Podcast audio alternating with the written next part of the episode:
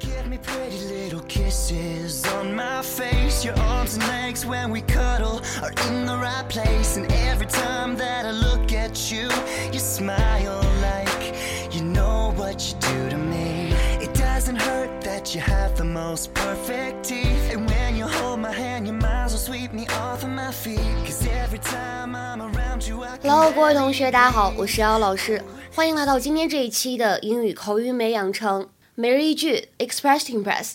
今天的话呢，我们来学这样一个句子，有一些长，我慢一点来读。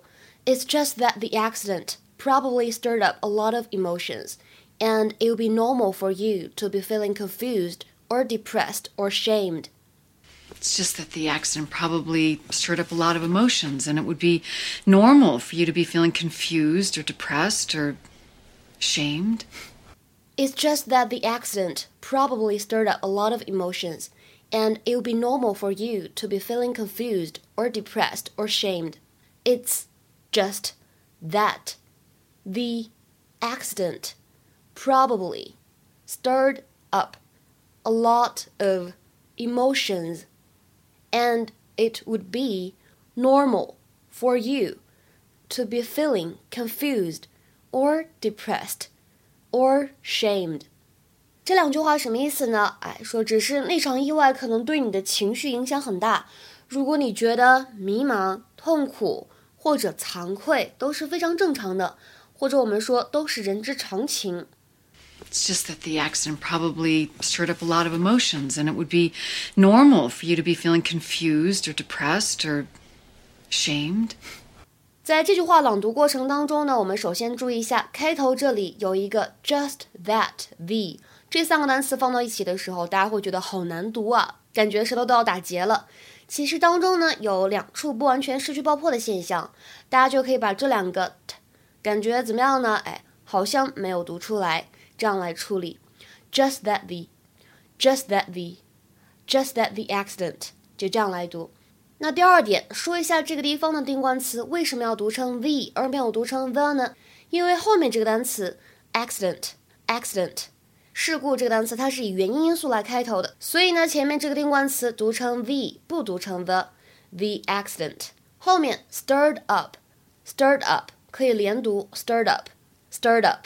还有呢 a lot of，a lot of 是可以连读的，而且当中呢会有一些美音浊化的现象，a lot of。a lot of。那末尾呢，would be 当中呢有一个完全失去爆破的现象，would be。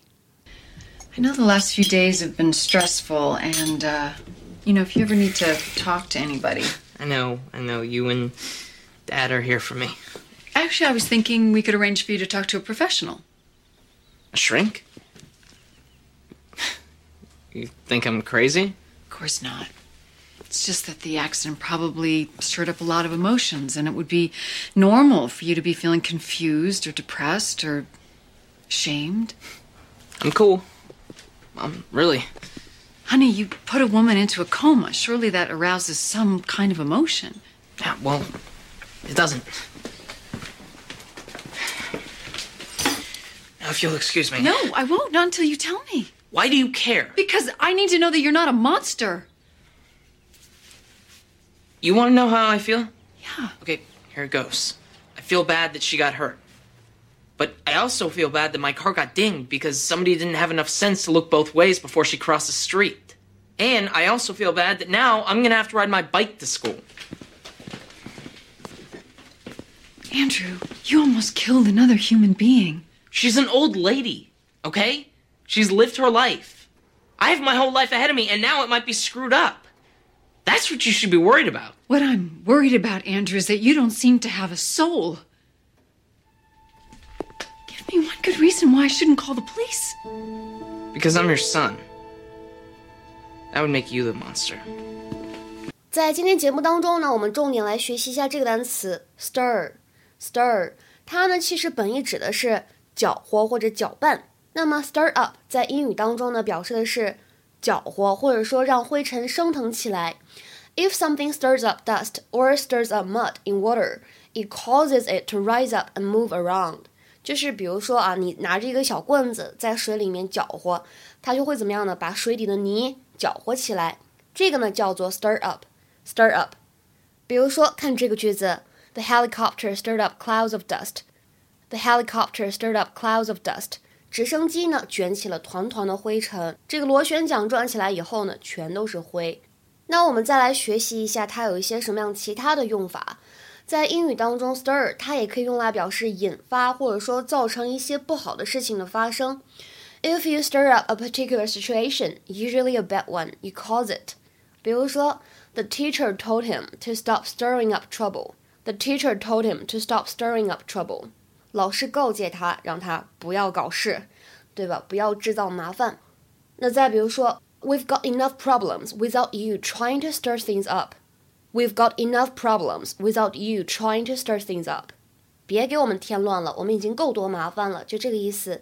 那在今天这期节目当中呢，我们讲到这个 stir up，它其实指的是勾起什么什么的情绪这个意思。那在英语当中也可以说 stir somebody up，跟情绪相关。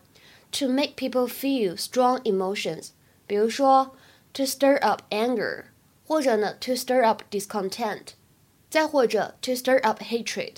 让人觉得愤怒、不满或者憎恶，就非常类似于刚才句中 Bree 用的这个词 arouse，表示唤起、唤起某种情绪、激发某种情绪的意思。它原话是 Surely that arouses some kind of emotion.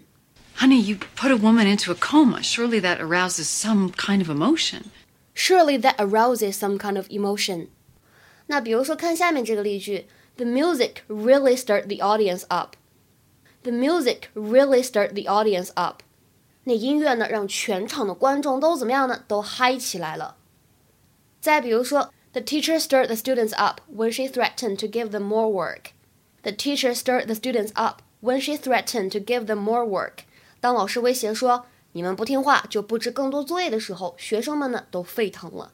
这里其实并没有明说是怎么样的一种情绪，但是肯定就是结合上下文去理解，是一种非常不满。